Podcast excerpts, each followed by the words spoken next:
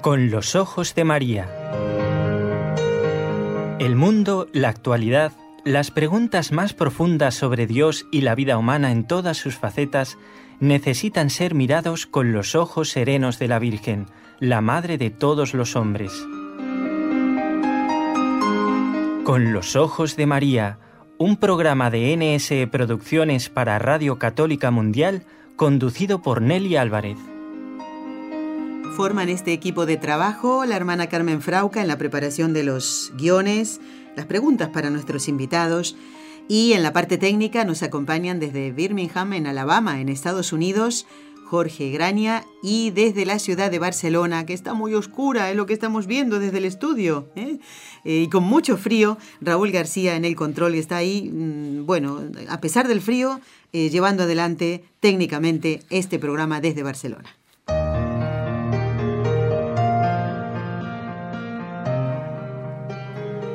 Queremos comenzar el programa con estas palabras que nos van a servir de introducción al programa, al tema que vamos a tocar hoy.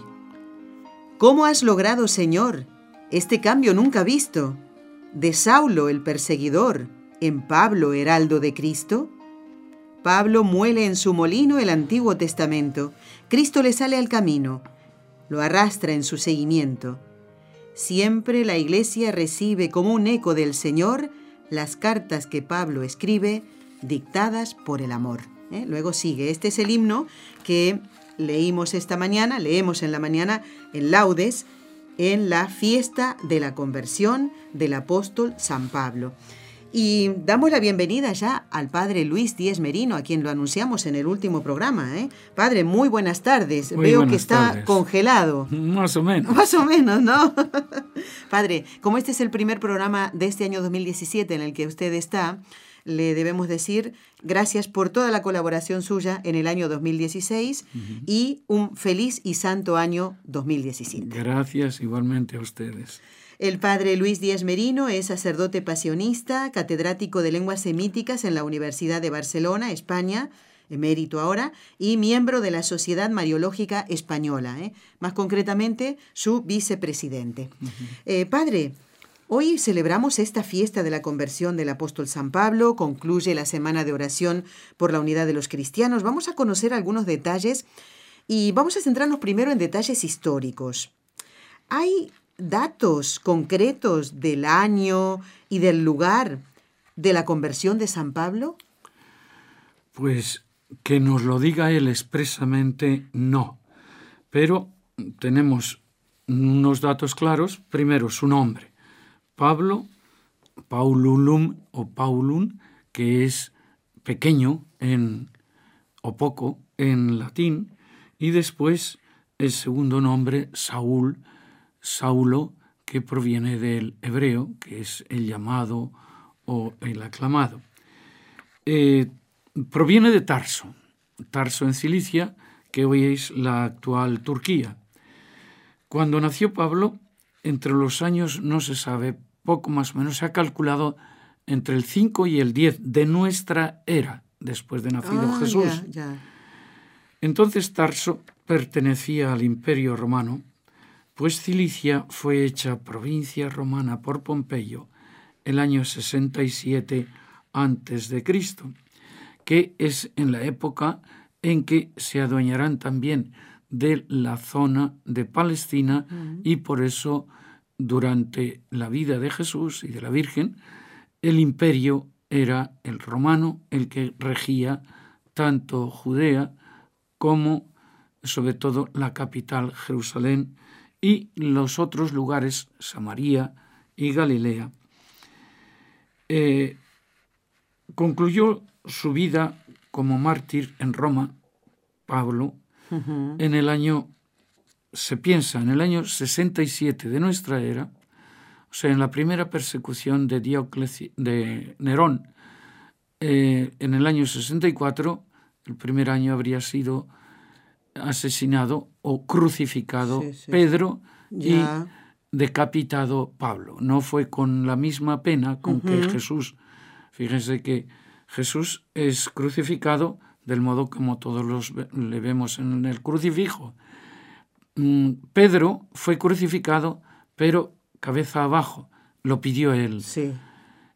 Estos dos eran judíos, por tanto, no tenían ningún derecho. Si usted pisa un, una lagartija o cualquier Ajá. cosa, dice, va, total, nada, no tiene ningún derecho. Eso es, era el crucificado. O sea que Jesús, todo lo que le hacen los soldados, pues se lo hicieron porque no tenía ningún, ningún valor su persona. Ya estaba condenado y todo lo que se le hiciese era bienvenido. ¿Y en el caso de Pablo entonces? Pablo era ciudadano de Tarso y no podía ser crucificado porque la crucifixión estaba para los ladrones, o los malhechores Claro. o los que en el ejército eh, desertaban. Desertaban. Ah, mire. Pero para los romanos no era la crucifixión. Entonces, siendo este romano, que precisamente le hubieran matado a- en Jerusalén cuando le acusaron y lo llevaban de Cesarea a Jerusalén, y dijo él, no, no, como soy ciudadano romano, apelo al César. Y lo, Entendido. lo a Roma. apeló y fue a Fue a Roma. Y así duró unos años más, porque entonces le hubieran linchado igual que lincharon Claro. a Esteban. Padre, una, una duda que me viene ahora calculando, yo no había oído jamás la fecha aproximada del nacimiento de, del apóstol San Pablo, de Saulo en este Sí. caso primero. Entonces, pero me imagino, padre, o pienso en estas imágenes que lo representan, muchas veces con una barba muy larga, Sí. como si fuera una persona anciana, y, y entonces podemos entender que no, que no era un anciano, no, era No. un viejito. No, era, era un viejito para aquella época. Usted hoy, una persona de 60 años, no decimos que es anciana, No, no. pero en la Biblia sí. Ah, Fíjese entendido. que en la Biblia las generaciones se cuentan por 40 años. Así que uno que llega a los 60 Menos mal que lo contamos ahora sí. es muy viejo. Claro, entendido. Bueno, lo, ponen como, como, con, con, como si fuera un hombre de gravedad, ¿no? Sí, Eh, el, el tener barba era obligado porque él era rabino y los maestros tenían que tener barba, igual que Jesús. Ah, Todos los hombres llevaban barba. Ujú. Entonces, Bueno, era es un normal, lapsus esto, ¿eh? Que me gustaba saber. Él nos da en los Hechos de los Apóstoles, tenemos otros detalles para poder recuperar un poco esa fecha, porque hay algunos historiadores, los modernos, tienden a adelantar al año 58. Yo creo que pues Que se puede mantener En el todavía el, año 67. 67. Entonces nos dice que fue rabi- el rabino más famoso de entonces, Gamaliel, fue su maestro, y entonces se sabe cuándo está Gamaliel en Jerusalén, Ah, y que era fariseo y eh, también que fue educado en Jerusalén, siendo de Tarso. O sea que de Cilicia pasa a Jerusalén, lo cual quiere indicar que sus padres tenían medios eran pudientes, y, que les- y que le apoyaron. No se dice expresamente cuándo se convierte en el Nuevo Testamento. Sin embargo, Lucas, en el libro de los Hechos, hace mención de Saulo cuando el martirio de Esteban. No parece que hubiese transcurrido mucho tiempo entre la persecución contra los helenistas y, su misión, y la misión de Saulo a Damasco. Eh, en los Hechos de los Apóstoles aparecen distintas clases de judíos conversos, unos de parte de los helenistas y otra de parte de los judíos que diríamos arameo parlantes. Y estos se quejan de que los eh, que eran helenistas, o sea, los que hablaban griego, eran mejor atendidas las viudas que los otros. Ah, comprendo. Empezó ahí esa Una distinción y ya llegó a los apóstoles. Y entonces los apóstoles vieron, no, no, aquí hay dinero por medio, nosotros vamos a dejar eso y nos dedicaremos a la oración y a la predicación. Y nombraremos a siete que escogeréis entre vosotros, nosotros les pondremos las manos y serán los diaconoi, los diáconos que se dedicarán a la a ese cuestión servicio. sí. material de eso. Y entre ellos estaba Esteban. Estaba Esteban, precisamente, y además es el de los griegos, los helenistas, son los que le atacan porque conocía muy bien el griego y la escritura, y entonces les rebatía todo lo que ellos decían y manifestaba que Jesús era verdaderamente el Mesías. Y Pablo debía de estar entre esos helenistas, porque si bien él hablaba arameo, pero sin embargo su cultura griega era amplísima, porque había estudiado en Tarso y después en Jerusalén. En Jerusalén la cultura que diríamos semita y en, en Tarso la cultura helenista. Y eh, relata que pasaron, según Gálatas, pasaron tres años entre su conversión y el camino de Damasco y su primera vuelta a Jerusalén. O sea, hay algunas, algunos datos que pues, pueden ser indicativos. Todos esos datos sumados se suele decir que sería la conversión más o menos entre el año 36 y 37 de nuestra era. O sea, muy joven entonces. Sí, y además no había eh, conocido a Jesús. Él llegó a Jerusalén eh, posiblemente después del año 30, que es en el año que posiblemente fue crucificado Jesús, y tampoco eh, él conoce a los cristianos de allí hasta que regresa de, ah.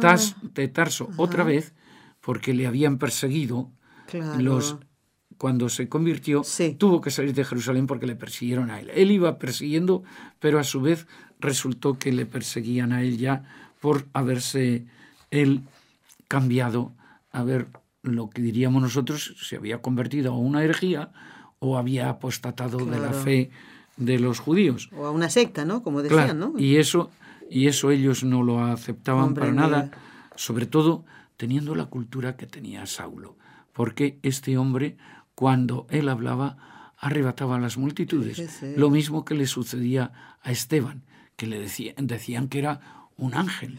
es que tenían tal formación que a los mismos judíos les mm, atraía y era un peligro de que hubiese una secesión entre el fariseísmo, porque eh, entre los que habían estudiado en la única yeshiva, la única academia que había, estaba precisamente Saulo. o sea, este hombre tenía los conocimientos que podíamos decir más altos. Incluso para darle mayor categoría se le dice discípulo de Gamaliel, que era el tope, máximo, claro, de entonces. Qué increíble, ¿eh? es que... Ahora, su formación fue, eso influye después en el Nuevo Testamento, su formación fue tan amplia que se fundamenta en todo lo que los judíos, por eso les sabe rebatir tanto. Él había estudiado la halajá, que Jesús cuando dice, yo soy el camino, la verdad y la vida. Camino, ahí es halajá, y halajá es lo que significa para nosotros moral. Nosotros decimos moral ah, de mos moris, de la costumbre de los mejores y de la mayoría. En cambio ellos dicen halajá, es el camino que el hombre hace desde que nace hasta que llega a la tumba. Es el y por eso Jesús dice, yo soy el camino, es decir, por donde hay, que, hay que, ir, por donde hay que transitar. Exacto. Después conocía también la Agadá, que eran las narraciones, Agadá y Jalajá.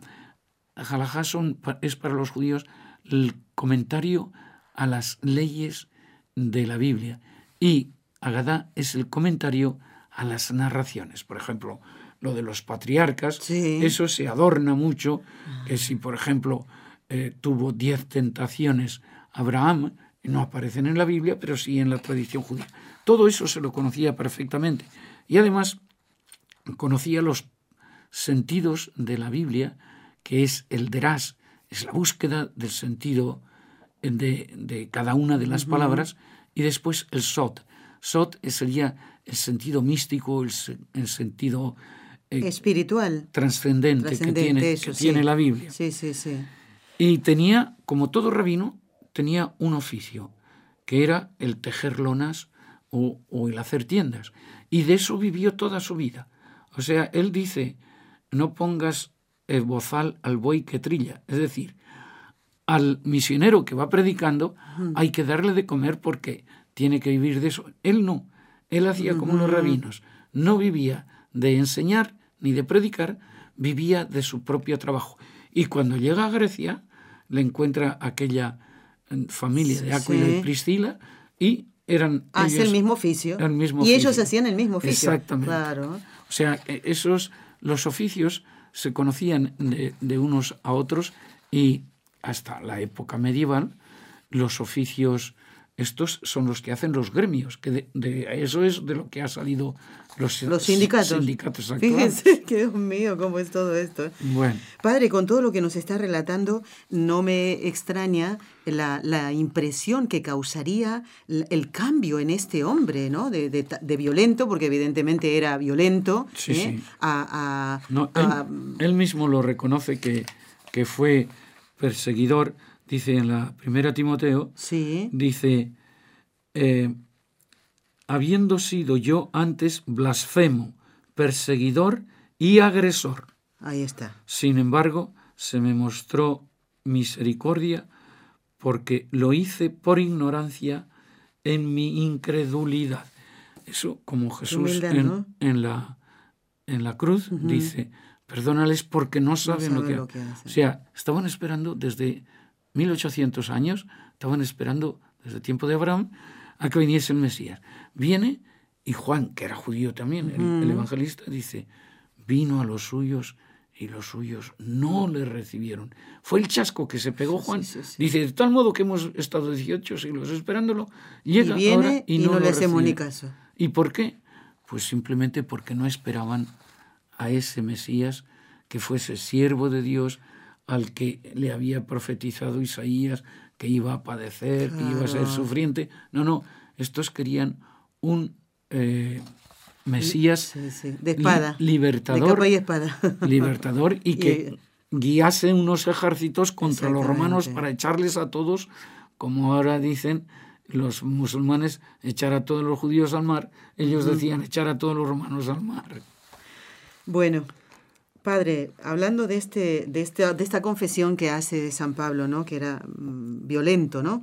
¿existen datos sobre los daños que había causado anteriormente a los cristianos de Jerusalén? Eh, porque se los llevaba a matar, ¿verdad? ¿Y, hay eh, datos de esto? Bueno, eh, de hecho, cuando él se presenta al sumo sacerdote y pide cartas, él ya era perseguidor y seguía la línea de los fariseos, que la secta más radical, que todo el que no fuese con ellos era enemigo, pero porque también había otras sectas o grupos religiosos. Estaban los herodianos, los saduceos, los esenios y otros grupúsculos que ahora se conocen un poco mejor porque han aparecido dentro de de la documentación de Qumran, que nosotros pensamos que era un judaísmo muy unitario el del tiempo de Jesús, pero no. No era así. Había, había es verdad, tenemos esa idea, padre. Había muchos, muchos. Por eso es que ellos no tienen una ortodoxia, tienen una ortopraxis. O sea, uno puede pensar lo que le dé la gana y ser un disparate, y sin embargo no es heterodoxo. Ahora, si no observa el sábado, si claro que la práctica lo, eh, lo, eso es lo que les identifica a ellos. en el ejército no existe hoy nadie que sea reconocido como, como judío, porque sería un estado liberal, pero sin embargo comen todos caser, porque es lo que les sirve. la comida solamente es esa. Padre, tome un poquito de agua que le vemos ahí en un apuro. Hacemos una pausa y ya volvemos. Y yo aprovecho también.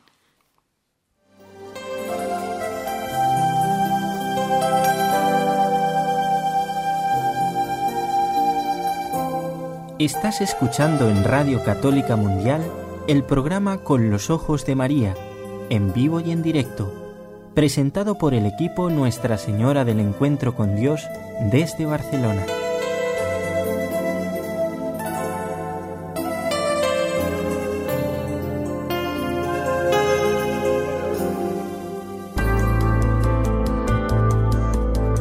¿Quieres escribirnos ahora mismo?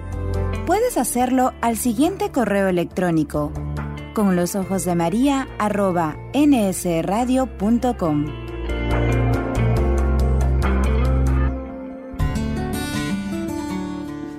Intención de oración del Papa Francisco para el mes de enero.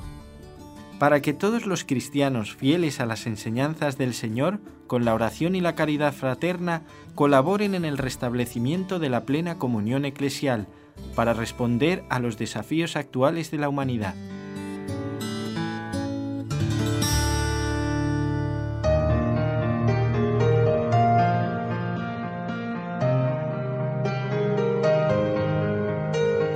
Bueno, continuamos en el programa con la visita del padre Luis Díez Merino, hablando sobre la conversión de San Pablo. Y quedamos en esto, padre, de los, los daños que había causado anteriormente. Bueno, ¿eh? Esas cartas que pedía, que no eran precisamente para jugar a los naipes. No, no, por supuesto. Eran eh, esos documentos oficiales, pero que eran reconocidos incluso en un país extranjero, cual era Siria, y ellos estaban en Palestina. O sea, le valían para pasar para ir a Damasco y tenían otro y, pero era el sumo sacerdote el que se los daba y se ve que para al menos los judíos que estaban allí reconocidos, porque cuando entra él va a casa de judíos, a casa de Ananías. Sí, sí, sí. Entonces, Saulo nos dice en los Hechos de los Apóstoles, eh, era perseguidor de los cristianos y se describe, en- en- lo describe así Lucas. Saulo aprobaba su muerte, la de Esteban. Por tanto, era violento. O sea, no era simplemente el perseguir Claro. y hacer miedo. No, no, no. Iba hasta las últimas consecuencias. Y precisamente esa muerte, nos dice Lucas, aquel día se desató una gran persecución contra la iglesia de Jerusalén. Todos, a excepción de los apóstoles, se dispersaron por las regiones de Judea y de Samaria. O sea, eran regiones que tenían otros, mm, otros jefes. Y entonces eh, lo que mandaba en Judea ya no mandaba en Samaria. Por tanto, podía ir eh, los apóstoles, les perseguían en una ciudad y como había dicho Jesús, si os persiguen en una ciudad, id a la otra. Exacto, sí, sí, sí. Y así se entonces- dispersaron, Sí. claro. Y nos dice, unos hombres piadosos sepultaron a Esteban e hicieron un gran duelo por él. Entre tanto, Saulo hacía estragos en la iglesia, entraba por las casas, se llevaba por la fuerza hombres y mujeres y los metía en la cárcel. Y además, más adelante dice también los Hechos de los Apóstoles, Saulo, respirando todavía amenazas y muertes contra los discípulos del Señor, se presentó al sumo sacerdote y le pidió cartas para las sinagogas de Damasco, para que si encontraba algunos seguidores del camino, hombres o mujeres, los pudiera llevar atados a Jerusalén. Fíjese. Fíjese que dice aquí seguidores del camino. O sea, Lo que comentaba usted antes. Claro, Jesús dice, soy el camino, la verdad y la vida. Los seguidores de Jesús eran seguidores del camino, el que había dicho que era el camino.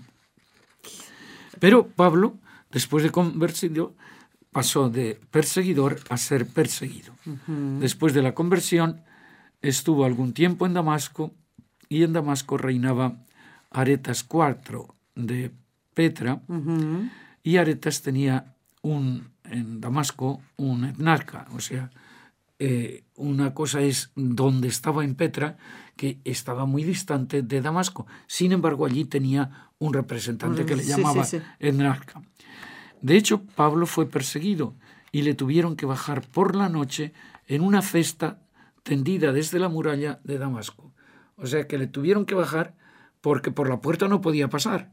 Había guardas que le estaban buscando y entonces, para poderlo salvar, los cristianos le tiraron en una cuerda por fuera en una cesta y así tuvo que huir a campo otra vez. Él mismo nos cuenta las persecuciones que sufrió. sí, sí, sí. Eh, padre, mm, ya lo encontramos eh, a, a Saulo en, en Pablo, podemos decir así, ¿no? Pero ¿cuál fue su preparación para el apostolado? Lo diríamos con esta palabra hoy, ¿no? Apostolado que él iba a realizar. Además habla de un viaje de tres años a Arabia. Eh, ¿Es así? ¿A qué se refiere este viaje? Es mm, un tanto difícil localizar si es la Arabia Feliz que entonces conocían o una zona, por la zona de Qumran, hay una zona que se llamaba Arabia porque es eh, una, la Arabá. La Arabá es una zona desértica y posiblemente en vez de ir a la Arabia, esa... A la Arabia propiamente dicha, ¿no? Sería. Pero no obstante, lo que sí es claro es lo que él nos dice a los Gálatas en una especie de pequeño croquis autobiográfico para justificarse de por qué él enseña no siendo apóstol, por qué le acusaban de que él no era de los doce. Judas se fue, escogieron a Matías, pero él no era de los doce. Pues yo no lo recibí ni aprendí de hombre alguno, hombre alguno. No fue Pedro el que le llamó como a Bernabé. Claro, claro. Sino por revelación de Jesucristo. Revelación de Jesucristo. Ya está claro que él es apóstol porque es el mismo que les ha escogido a Pedro, a Santiago, a Juan, le escoge a él. Cuán encarnizadamente perseguía, lo dice él, ¿eh? encarnizadamente perseguía a la iglesia de Dios y la devastaba. Era algo verdaderamente terrible. Y cómo sobrepasaba en el judaísmo a muchos de mis compatriotas contemporáneos, superándolos en el celo por las tradiciones de mis padres. Mas cuando aquel que me separó desde el seno de mi madre y me llamó por su gracia, tuvo a bien revelar en mí a su Hijo, para que le anunciase entre los gentiles, al punto, sin pedir consejo ni a la mm. carne ni a la sangre, sin subir a Jerusalén, donde los apóstoles anteriores a mí, me fui a Arabia, de donde nuevamente volví a Damasco. Es decir, por una parte, no se, él no se pone discípulo de los apóstoles, sino se pone apóstol de Jesús, porque Jesús lo escogió a él como les escogió a los otros apóstoles. Pero él dice sobre todo de la ciencia.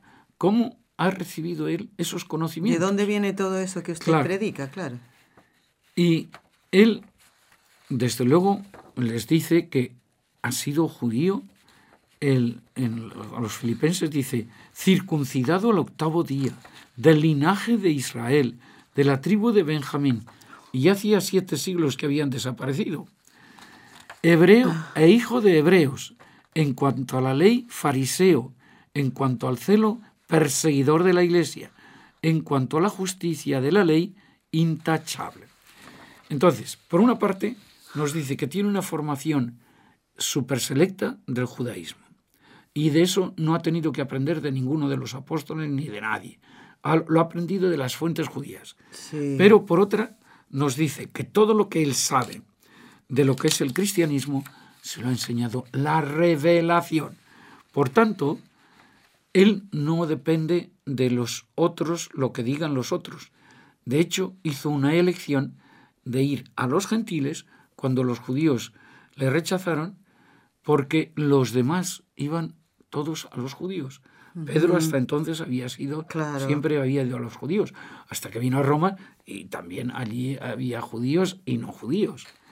Entonces, cumple perfectamente el apostolado porque en ese retiro que tuvo en Arabia de tres años, no se dedicó a estudiar en la religión católica, sino a vivir la contemplación de las verdades que Jesús le había infundido en el camino de Damasco. Y entonces no se necesita que a uno le enseñen, como a San Juan de la Cruz, le enseñaron teología en Salamanca y así aprendió. Santa Teresa no fue. Ella decía, no soy letrera. No, no le habían enseñado. Y sin embargo lo sabía. Y habla de los mismos misterios y hasta de la unión transformante, el máximo, claro. que los dos santos hablan de los mismos misterios pero el uno con un lenguaje teológico y la otra con un lenguaje popular. Bueno, llegados a esta media hora del programa, mm, vamos ahora a hablar ya de esa unión, una comunicación muy íntima, ¿no? Con los apóstoles, especialmente con Pedro. ¿Cuán de íntima fue esa comunicación, Padre? Eh, es verdad que considera a Pedro como cabeza de la iglesia. Sí, de hecho, cuando sube a Jerusalén, se va a entrevistar con Pedro. Y de los demás apóstoles dice que solamente veo a Santiago, el hermano del Señor, lo cual indica que ya llevaba él muchos años predicando. Pero como había lenguas que desconfiaban, porque se suele decir que, y eso lo, admite el Talmud también, que cuando un judío se convierte a otra religión, la otra religión adquiere un adepto, pero la sinagoga no lo pierde. Quiere decir que si uno se ha convertido siendo judío y vuelve al judaísmo, no necesita hacer ninguna ceremonia. Y eso lo conozco yo de un profesor de Oxford, ¿Ah, que ha escrito una vida de Jesús el judío, el profesor Hermes. Bueno, entonces, eh, Pablo quiere poner muy en claro que si él enseña no es algo que traiga él del judaísmo ni que se lo invente. Pablo lo dice a los Gálatas, apóstol no por autoridad humana, no, no había sido Pedro el que le había dado la autoridad, ni gracias a un hombre, sino por Jesucristo y por Dios Padre que lo resucitó de entre los muertos y todos los hermanos que están conmigo a las iglesias de Galacia. O sea que cuando escribe a los Gálatas, Pablo está convencido de que él tiene autoridad apostólica, pero no la ha recibido de Pedro. Sin embargo, cuando le acusan, van Bernabé y él suben a Jerusalén a exponer las doctrinas que entonces ellos estaban exponiendo ante los gentiles para que si le habían acusado se diesen cuenta exactamente de primera mano de lo que él hablaba. Y realmente Pedro dice, y los apóstoles le dieron la mano lo cual indica que reconoce que Pedro tiene autoridad, pero Pedro no le reprocha nada. Al contrario, había sido en Antioquía quien había dicho eh, a Pedro, porque Pedro no es que quisiese contemporizar, que no tuviese las, las ideas claras, pero sin embargo, cuando iba con los judíos, pues como ellos comían comida caser, pues él comía comida caser. Y cuando iba con los gentiles, pues comía como ellos. Igual ni le daba mayor importancia. Pero Pablo, que era judío como él, dice, oye, no, eso no, porque entonces estás dando doble cara y no, no, aquí todo es santo, como había dicho Jesús, ¿no? que no es lo que uno come, sino lo que sale del corazón es de donde están todas. Entonces, el, retiro ese en Arabia, y yo creo que fue simplemente de como si fuese un auténtico anacoreta, a meditar, a orar. Yo he conocido a muchos allá en Palestina que están en igual a 30 metros de altitud, metidos en una cueva, y allí tiene, solamente les une a la civilización una cuerda y un caldero. Y la cuerda y el caldero la tienden abajo para si pasan los beduinos que le echen un poco pan o le echen agua y el otro está arriba todo el día. Ahora, suelen tener una, una escalera que bajan alguna vez ellos, pero normalmente lo que estos hombres hacen es pura eh, meditación y, dedicados exclusivamente a la contemplación. Recuerdo que donde estuvo el profeta Elías, en aquel wadi. Hay una arriba muy alta y encontré a un poeta eh, austríaco de, la misma capital eh, que estaba recitando todos los días salmos en siríaco y él era de, alemán.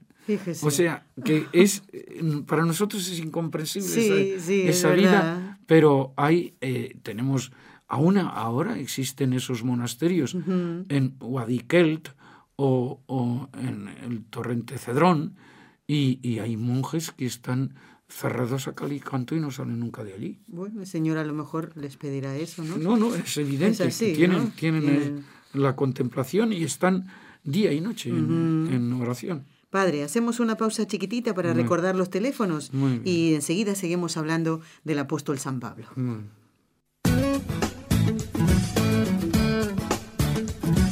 Si deseas participar en vivo en el programa Con los Ojos de María en Radio Católica Mundial, marca el siguiente número de teléfono 1866-398-6377 si llamas desde Estados Unidos o Puerto Rico.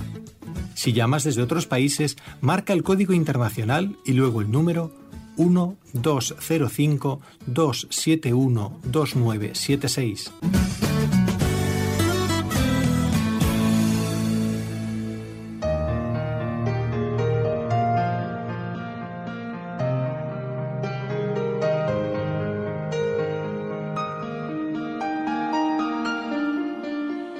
Quiero recordarles eh, que el próximo viernes, día 27, va a estar con nosotros el padre Antonio Ruiz, contestando a las consulta, una consulta o una propuesta o sugerencia de un oyente que nos escribió un mensaje a través de Facebook, eh, Victoria, que pide que hablemos de la adoración eucarística. Eh, el padre va a dedicar ese programa a contestar esta sugerencia. Por ahora, mm, un tiempito, ¿no? no va a estar con nosotros Montserrat San Martí, que habíamos prometido que el viernes iba a estar ¿eh? por problemas familiares y si Dios quiere, ¿eh? pronto la tendremos en el programa. Bueno, y seguimos aquí en el de hoy, en este programa del día 25 de enero, está con nosotros el padre Luis Díez Merino. Y conociendo ¿no? la historia de San Pablo, que realmente uno, padre, se pone a pensar cómo pudo haber sobrevivido después de lo que él mismo cuenta, ¿no? Fui azotado, apedreado, de, todo le pasó a este hombre. Y a veces nos a nosotros nos pasan seguro menos cosas que esa y nos estamos quejando, ¿no? Y un día estuvo, un día y una noche, en el mar, zozobraron, y no sé si agarrado alguna tabla o tal, pero todos los que estaban en el barco se salvaron por él y fueron a Creta. Fíjese.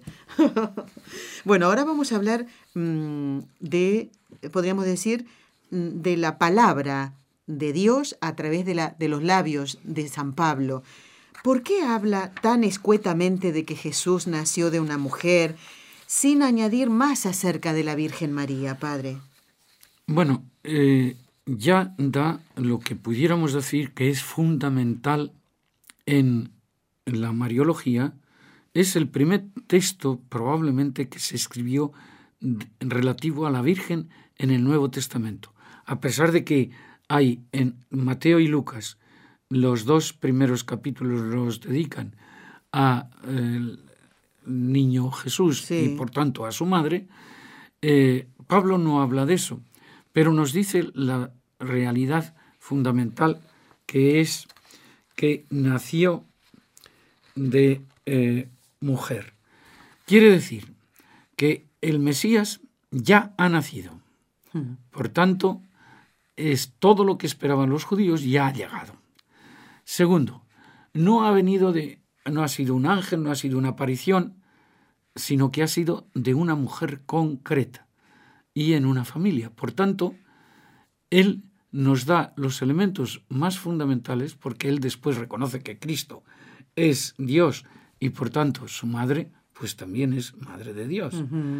O sea que nos da en ese solo versículo, eh, Gálatas 6.4, nos da todo lo que es la esencia de la Mariología.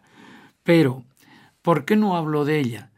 Normalmente se ha hablado de la Virgen precisamente con ocasión de las herejías.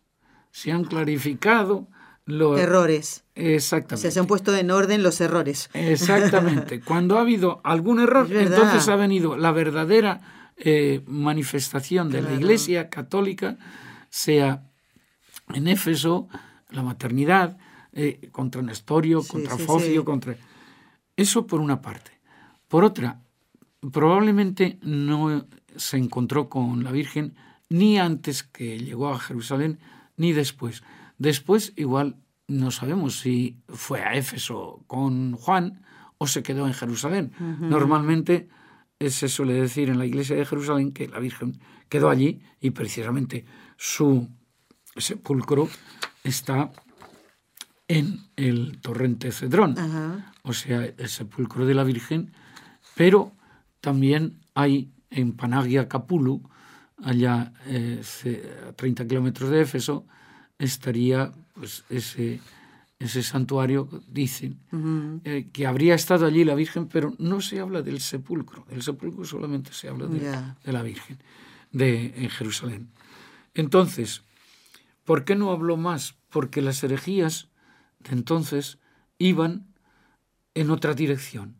San Juan habla de los herejes de entonces, que eran de los nuestros y ya no lo son, y entonces todo lo que habían hablado los nicaolaitas o las en, el en el Apocalipsis aparecen muchos grupos que eh, eran anticristos. O sea, iban contra, contra las verdades eh, eh, de nuestra fe fundamentales que tienen que ver con Jesús, no tanto con ella. Cuando ah, después, después ya que la fe se fue estabilizando, entonces se quiso saber más y se fue ampliando. De tal modo que se suele decir que basta que esté en un núcleo central esa claridad que es en Pablo, para que después los otros dogmas marianos, incluso la mediación que puede venir, ojalá Dios quiera, pues esos, esos dogmas han crecido homogéneamente desde esas bases y es, por ejemplo, de la Asunción o de la Inmaculada, aun cuando la Biblia no habla nada expresamente, sin embargo, los pontífices cuando han hecho sus encíclicas, la Inefabilis Deus, todas van a buscar la sedimentación y los, las bases en la Biblia. Y de ahí ellos han sacado que estaba dentro, pero después se ha ido especificando a medida que la Iglesia lo ha necesitado. Muy bien, muy bien.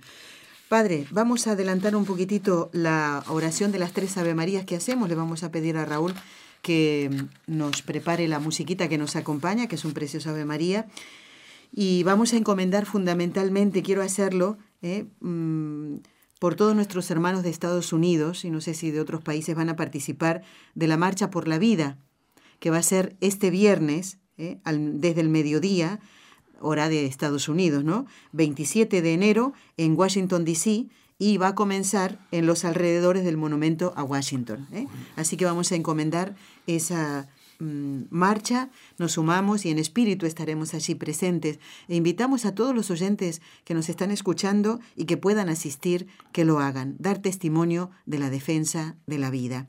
Y encomendamos a todos nuestros sacerdotes. Le pedimos a la Virgen, que es nuestra Madre, mm, que libre a todos los sacerdotes de caer en pecado por el poder que le concedió el Padre, la sabiduría que le concedió el Hijo y el amor que le concedió el Espíritu Santo. Dios te salve María, llena eres de gracia, el Señor es contigo, bendita tú eres entre todas las mujeres, y bendito es el fruto de tu vientre Jesús. Santa María, Madre de Dios, ruega por nosotros pecadores, ahora y en la hora de nuestra muerte. Amén. Dios te salve María, llena eres de gracia, el Señor es contigo, bendita tú eres entre todas las mujeres, y bendito es el fruto de tu vientre Jesús. Santa María, Madre de Dios, ruega por nosotros pecadores, ahora y en la hora de nuestra muerte. Amén. Dios te salve María, llena eres de gracia, el Señor es contigo. Bendita tú eres entre todas las mujeres y bendito es el fruto de tu vientre Jesús. Santa María, Madre de Dios, ruega por nosotros pecadores, ahora y en la hora de nuestra muerte. Amén. Dios Padre Todopoderoso, por intercesión del Inmaculado Corazón de María, te pedimos la santidad de los sacerdotes del mundo entero.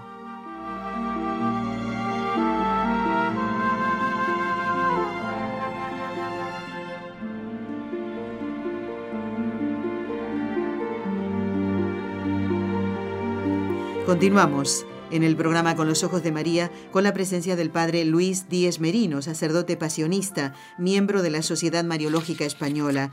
Padre, ¿por qué, ¿por qué celebramos precisamente en esta fiesta y en la octava precedente, o sea, los días anteriores, la semana de oración por la unidad de los cristianos? ¿Cuál es la conducta que San Pablo nos, nos enseña? Bueno, San Pablo enseña que la unidad es el principio de la fuerza de la comunidad. A los corintios, que les escribe hacia el año 54, eh, dice que hay gente allí en la comunidad que dice, yo soy de Pablo, yo soy de Cefas, yo soy de Apolo, yo soy de Cristo. Está Cristo dividido. Ha sufrido la crucifixión Apolo por vosotros, y es que Apolo era un, un gran literato y arrastraba a la gente, y claro, él exponía la fe a su modo, porque una cosa es Pablo que la expone por revelación y otra cosa es otro que la ha aprendido y que muchas veces no es fiel o da sus comparaciones o hace... y claro, todo eso equivale a que la floritura con que presenta el, el, mensaje, y en cambio Pablo no, no, se dio cuenta que eso le llevaba al fracaso. Hizo un discurso en el Areópago pensando, bueno, aquí que vienen los científicos del mundo, los grandes filósofos, aquí me hago yo mi numerito. Pues nada. nada. Tuvo solamente un, eh, uno o dos personas que le siguieron y nada más. Y los otros le dijeron, cuando empezó a hablar de la resurrección, ah, eh, de eso ya te oiremos hablar en otro día, de ese chiste, de ese cuento. Claro. Entonces, estos que conocían la fe, por haberla aprendido y no la conocían por revelación, pues la, la seguridad que tenía Pablo no la tenían. Pero empezaron a hacer pues esos grupitos. Y Pablo dijo, no, no, no, la unidad es necesaria porque si no... Por más que tuvieran buena intención estas personas que... Hombre, ¿verdad? Fíjese que los romanos tenían como un proverbio, divide y vencerás. Y así trataban. Y eso quedó hasta hoy, ¿eh? Hasta hoy. Hoy sigue utilizándose. ¿eh? En todas las partes. Sí. Entonces, fue un pastor protestante, precisamente, el que eh, propuso, el reverendo Paul Watson, en 1908, que se hicieran unas plegarias especiales no las llamaron novenario porque en los novenarios entre los cristianos sabemos que son para no, santo. Entonces le llaman un octavario, ocho días, días. De, de, oración, pero que sea oración de todos, que es lo único que Jesús pidió. Padre, ¿y las, ¿y las iglesias protestantes también celebran esta, esta semana? Evidente que sí, porque fue precisamente un pastor Por eso digo, se sigue haciendo hoy, sí, porque en 1908, mire, ya han pasado más de 100 años. En todas, en todas las reuniones, generalmente cuando participa el Papa allá en Asís, que empezó Juan Pablo II, pues se hacen esas plegarias en común, que muchas veces, como la mayoría tienen la Biblia como válida, pues se usa la, eh, lo que tenemos nosotros en, en, el breviario, pues todo es Biblia, ¿no?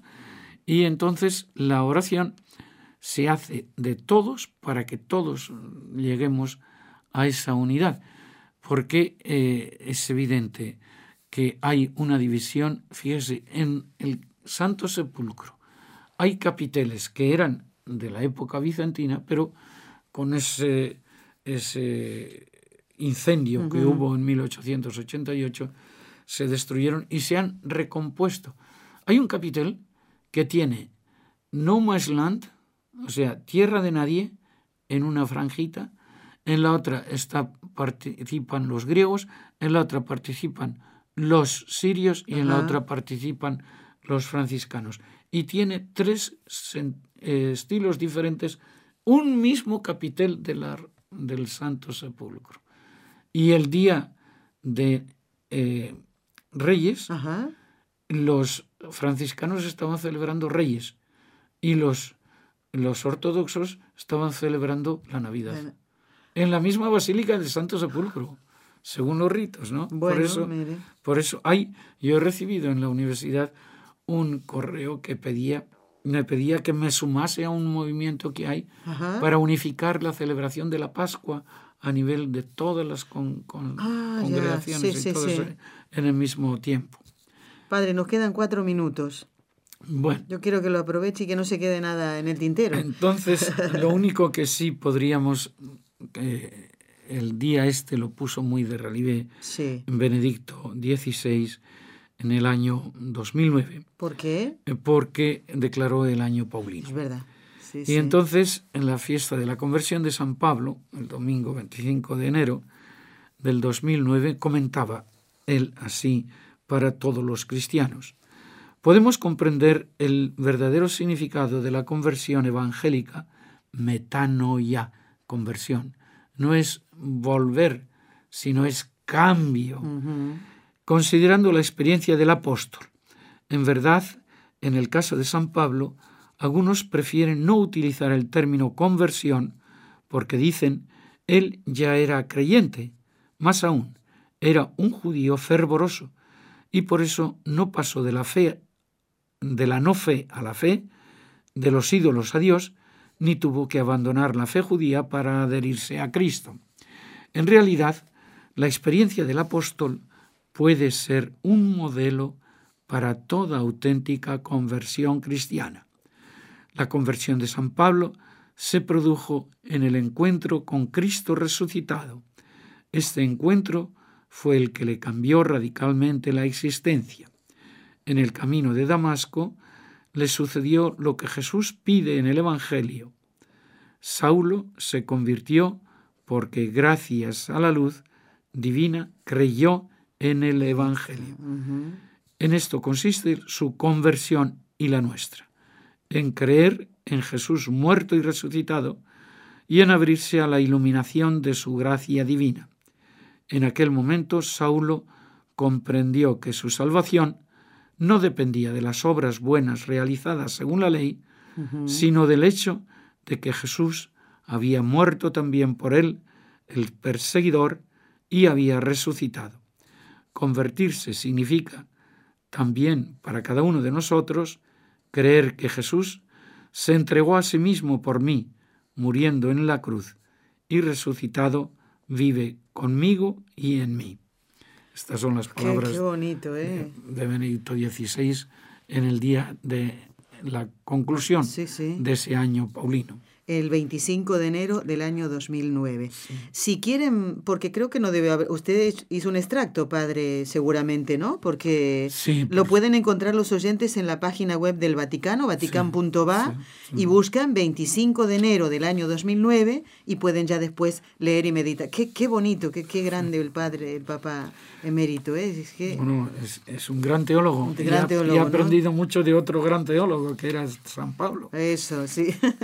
bueno, padre, ya llegamos al final del programa. Como siempre, le pedimos su bendición. Y, padre, eh, yo tengo en mi corazón una persona en particular eh, que se llama Pablo también, que está haciendo desgraciadamente mucho daño con sus ideas, con sus ideologías, y lo he encomendado mucho al apóstol San Pablo, ¿eh? que tenga misericordia el Señor de él y San Pablo interceda. Seguramente todos tenemos en nuestro corazón el nombre de un familiar, de un amigo, ¿eh? que también está por mal camino, así que lo encomendamos también ¿eh? a San Pablo. El Señor te proteja y te defienda. El Señor te conceda la paz. En el nombre del Padre y del Hijo y del Espíritu Santo. Amén. Amén. Damos las gracias al padre Luis Díez Merino, sacerdote pasionista, catedrático de lenguas semíticas en la Universidad de Barcelona, España, y miembro de la Sociedad Mariológica Española, que ha estado hoy con nosotros. Y saludamos a con todo nuestro cariño a los oyentes que tienen el nombre de Pablo, ¿eh? que lo celebren escuchando la Santa Misa y las preciosas lecturas que la liturgia nos prepara para hoy. Padre, muchísimas gracias. Hasta otro encuentro, si Dios lo permite. Y a ustedes los esperamos el próximo viernes en Con los Ojos de María.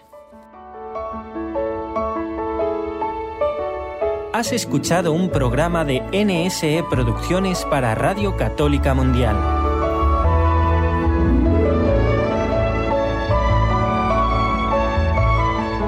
¿Quieres conocernos? Escríbenos al correo electrónico con los ojos de María nsradio.com. Envíanos tus sugerencias o comentarios con los ojos de María arroba nsradio.com.